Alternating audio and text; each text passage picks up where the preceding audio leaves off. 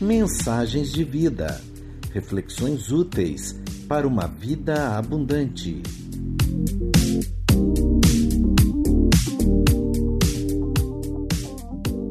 Lança tuas redes, baseado no Evangelho de Lucas, capítulo 5, versos 1 ao 11, pelo pastor Fabiano Pereira.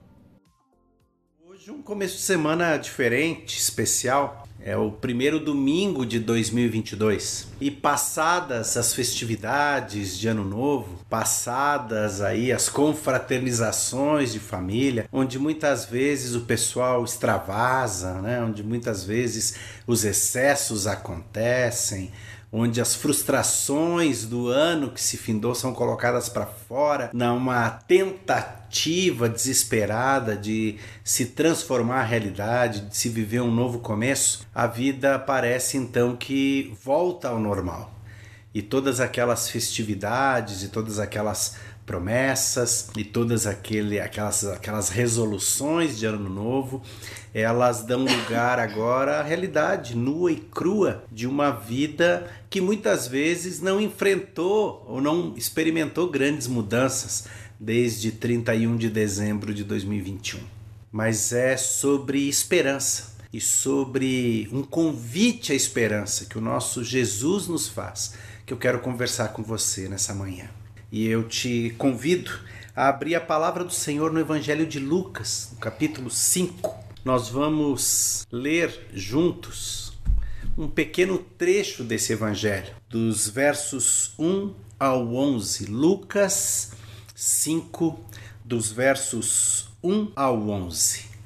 Vamos juntos ver o que a palavra do Senhor tem para nós essa manhã? Diz assim: Certo dia, Jesus estava perto do lago de Genezaré e uma multidão o comprimia de todos os lados para ouvir a palavra de Deus. Viu à beira do lago dois barcos, deixados ali pelos pescadores, que estavam lavando as suas redes. Entrou num dos barcos, o que pertencia a Simão, e pediu-lhe que o afastasse um pouco da praia. Então sentou-se e do barco ensinava o povo. Tendo acabado de falar, disse a Simão: Vá para onde as águas são mais fundas, e a todos lancem as redes para a pesca. Simão respondeu: Mestre, esforçamo-nos a noite inteira e não pegamos nada. Mas, porque és tu quem está dizendo isso, vou lançar as redes. Quando fizeram, pegaram tal quantidade de peixes que as redes começaram a rasgar-se. Então fizeram sinais a seus companheiros no outro barco para que viessem ajudá-los. E eles vieram e encheram ambos os barcos ao ponto de começarem a afundar. Quando Simão Pedro viu isso, prostrou-se aos pés de Jesus e disse: Afasta-te de mim, Senhor, porque sou um homem pecador pois ele e todos os seus companheiros estavam perplexos com a pesca que haviam feito, como também Tiago e João, o filho de Zebedeu, sócios de Simão. Jesus disse a Simão: Não tenha medo, de agora em diante você será, pescador de homens.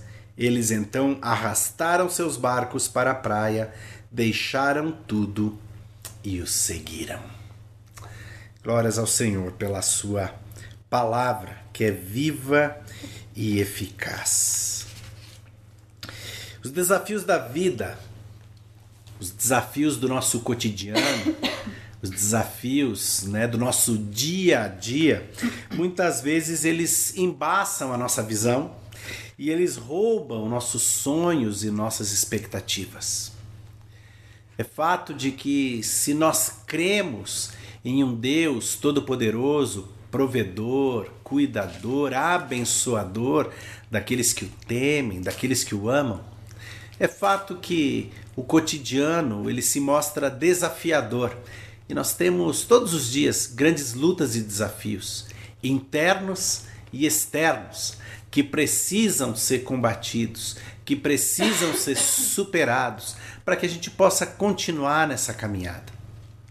Acontece que muitas vezes a quantidade desses desafios, a quantidade desses reveses, dessas lutas, né, dessas, dessas barreiras que precisam ser trans, transpostas todos os dias, elas acabam ofuscando a nossa visão das promessas do Senhor para nós. Elas acabam desviando o nosso foco das promessas e daquilo que Deus tem construído em nós e através de nós. Pedro, como nós lemos nessa passagem, ele era um pescador é, profissional, experiente, tinha sócios, inclusive, é, fazia pesca, era seu modo de subsistência, seu modo de vida, muito provavelmente aprendido com o pai, ou seja, alguém que passou boa parte da vida no mar pescando, conhecia as técnicas, conhecia os desafios, conhecia as malandragens, conhecia as particularidades da profissão. E mesmo sendo alguém tão experiente, tão conhecedor da prática, do ofício, ele não tinha conseguido o necessário nem para prover as suas necessidades da sua casa. A palavra declara que eles tinham passado a noite ali tentando pescar alguma coisa. Ele, dois barcos, né? Ele, seus, sua equipe, seus sócios, mas nada pescaram. E é interessante que, ao ser abordado por Jesus, mesmo antes de obedecer à ordem do Mestre, de que eles tentassem mais uma vez, Pedro ele deixa escapar ali a sua incredulidade, né? Talvez a sua confiança na sua própria experiência profissional, né? talvez o desânimo aliado a essa experiência, esse conhecimento, o desânimo pelos resultados frustrantes daquela noite, tenham levado Pedro a experimentar uma, né, uma realidade de incredulidade uma situação de incredulidade frente àquele desafio proposto por Jesus. Senhor, nós tentamos a noite toda, empregamos todas as técnicas conhecidas, colocamos toda a nossa experiência, toda a nossa vitalidade a serviço da nossa, do nosso ofício, mas não alcançamos resultado favorável. Eu sei, Senhor, como fazer. Eu já tentei, mas não obtive sucesso. E agora, Jesus vem para me pedir para tentar mais uma vez.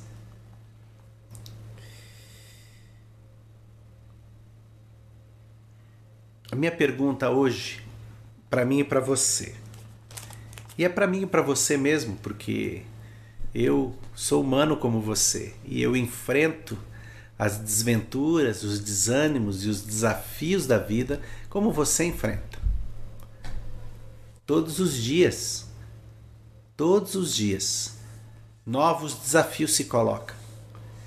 E muitas e muitas vezes eu sou tomado pela tentação de deixar tudo para trás, de desistir, de voltar à velha vida, de entregar sonhos, planos, objetivos, deixá-los pelo caminho e retornar para dentro da caverna, para lamber as feridas, para curtir a frustração. Muitas vezes esse sentimento tu tomou como base a própria experiência de vida. Senhor, eu já fiz, Senhor, eu já tentei. Senhor, eu sei fazer, eu faço isso há tanto tempo. Senhor, eu já tentei tantas vezes. Eu já investi tanto na vida dessa pessoa. Eu já investi tanto nesse projeto. Eu já investi tanto, Senhor. E não obtive resultado nenhum, mudança nenhuma. Deus não tem mais jeito. Deus não dá mais. Deus eu desisto. É interessante que o problema de Pedro é resolvido quando ele se propõe a realizar a vontade de Deus a despeito da própria vontade. Quando ele resolve, num ato de coragem, fazer aquilo que Deus lhe estava propondo em Jesus, ao invés de retrucar mais uma vez, ao invés de insistir na situação de passiva derrota, ao invés de insistir em entregar os pontos. Cansado, depois de uma noite sem sono, atrás de resultados que não vieram,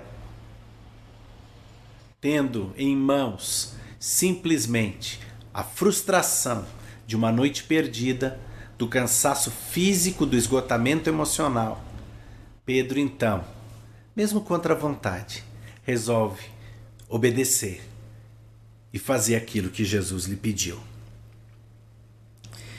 O que eu acho tão interessante na história de Pedro e com a qual eu me identifico tanto é porque se nós vamos lá para o livro de João, no capítulo 21, nós vamos ver que essa história se repete na vida de Pedro três anos depois. Depois dessa passagem de Lucas 5, Pedro, frente ao milagre inconteste realizado por Jesus, que encheu dois barcos a ponto de que eles quase afundassem. Pedro então deixa tudo e segue o convite de Jesus. Atende o convite de Jesus para segui-lo. O convite para fazê-lo pescador de homens. Durante três anos do ministério público de Jesus, Pedro vê sinais e maravilhas, milagres acontecendo, libertações.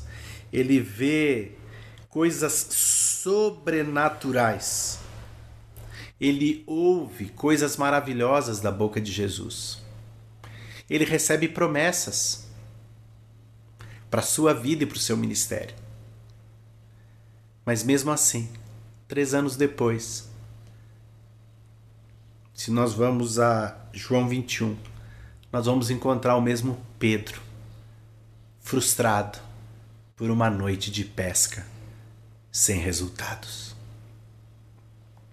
Jesus já tinha morrido e já tinha ressuscitado. Jesus, depois de ressuscitado, já havia aparecido outras duas vezes aos discípulos. Mas ainda assim, Pedro frustrado, recolhido, a sua frustração. Enfrenta mais uma noite de pesca frustrante, até ser encontrado por Jesus novamente. Ele tinha. Jesus tinha todos os motivos do mundo para desistir de Pedro. Poxa vida, depois de três anos, vendo tudo que viu, presenciando tudo que presenciou, ouvindo tudo que ouviu. Pedro não compreende a obra salvadora de Jesus na cruz do Calvário. E mesmo depois de encontrar o Cristo ressurreto, se permite desanimar, lançar fora tudo aquilo que ele viveu, todas as promessas que recebeu, para então mais uma vez se esconder dentro da sua caverna, mais uma vez se frustrar com sua rede e seu barco. Mas, mesmo tendo todos os motivos justificáveis, Jesus não desistiu de Pedro. Da mesma forma, olhando a minha história, eu sei que Jesus teria todos os motivos do mundo para desistir de mim mas ele não desistiu. Talvez, olhando a sua história, você descubra hoje que Jesus teria todos os motivos do mundo para desistir de você. Mas eu quero te lembrar nessa manhã de 2 de janeiro de 2022 que, assim como não desistiu de Pedro, assim como não desistiu de mim, ele não desistiu de você. Ele te olha nos olhos nessa manhã e mais uma vez te diz com amor e paciência: lança novamente as tuas redes. Lança mais uma vez. Porque quem faz a obra sou eu. Simplesmente creia e obedeça. Se você acha que o novo ano não traz grandes perspectivas e esperanças, se você acha que já tentou de tudo e na força do seu braço e da sua capacidade e na força do seu conhecimento e do seu preparo técnico, nada deu resultado e por isso não há mais alternativas. Eu quero te dizer que nessa manhã, desse novo ano que se descortina, Jesus está te dizendo, mais uma vez, com amor nos olhos e com muita paciência: lança mais uma vez a rede. Eu quero te convidar a deixar o sobrenatural de Deus agir na tua vida a deixar o sobrenatural de Deus agir na tua história, a deixar o sobrenatural de Deus agir no teu casamento, na vida dos teus filhos, na vida dos teus familiares, a deixar o sobrenatural de Deus agir na tua saúde física, na tua saúde emocional, na tua saúde espiritual, a deixar o sobrenatural de Deus agir na tua vida profissional, na tua vida financeira Deixe Jesus agir. Simplesmente obedeça. Você vai questionar a ordem, você vai justificar os motivos pelos quais você não vê mais motivo para lançar as redes. Você vai argumentar com Deus ou você com a fé renovada nesse 2 de janeiro. A despeito de tudo que já tentou, de todas as tentativas que já fez, de todo o esforço gasto, empregado na tentativa de mudar as circunstâncias. Você vai, num passo de fé, lançar as redes, na certeza de que quem faz a obra é Ele. Não é sobre nós não é sobre a nossa capacidade, não é sobre a nossa eloquência, sobre a nossa sabedoria, é sobre Ele. Ele age quando nós deixamos, Ele age quando nós confiamos, Ele age quando nós saímos da frente e paramos de atrapalhar, para que Ele possa fazer o sobrenatural em nós e através de nós. Pedro viu grandes sinais. Pedro viveu grandes maravilhas. Mas Pedro só viu a ação sobrenatural de Deus se amplificar na vida dele, quando esses sinais e maravilhas aconteceram antes no seu coração, aconteceram antes no seu interior mudaram de dentro para fora. O maior milagre acontece em mim e em você, para depois acontecer através de nós. Que nesse novo ano que se descortina, nós tenhamos a cada domingo muitos testemunhos para dar de sinais e maravilhas do Senhor esse é o meu desejo para nós, que seja um ano de sinais e maravilhas, mas que os principais sinais e maravilhas sejam os sinais de transformação interna que impactam sobremaneira o local onde estamos, a ponto de gerar sinais e maravilhas através de nós na vida daqueles e daquelas que Deus tem colocado no nosso caminho. Mensagens de vida. Reflexões úteis para uma vida abundante. Uma produção do Ministério de Comunicação da Igreja Metodista em Araras, São Paulo, Brasil. Siga os nossos perfis no Instagram, Facebook e YouTube.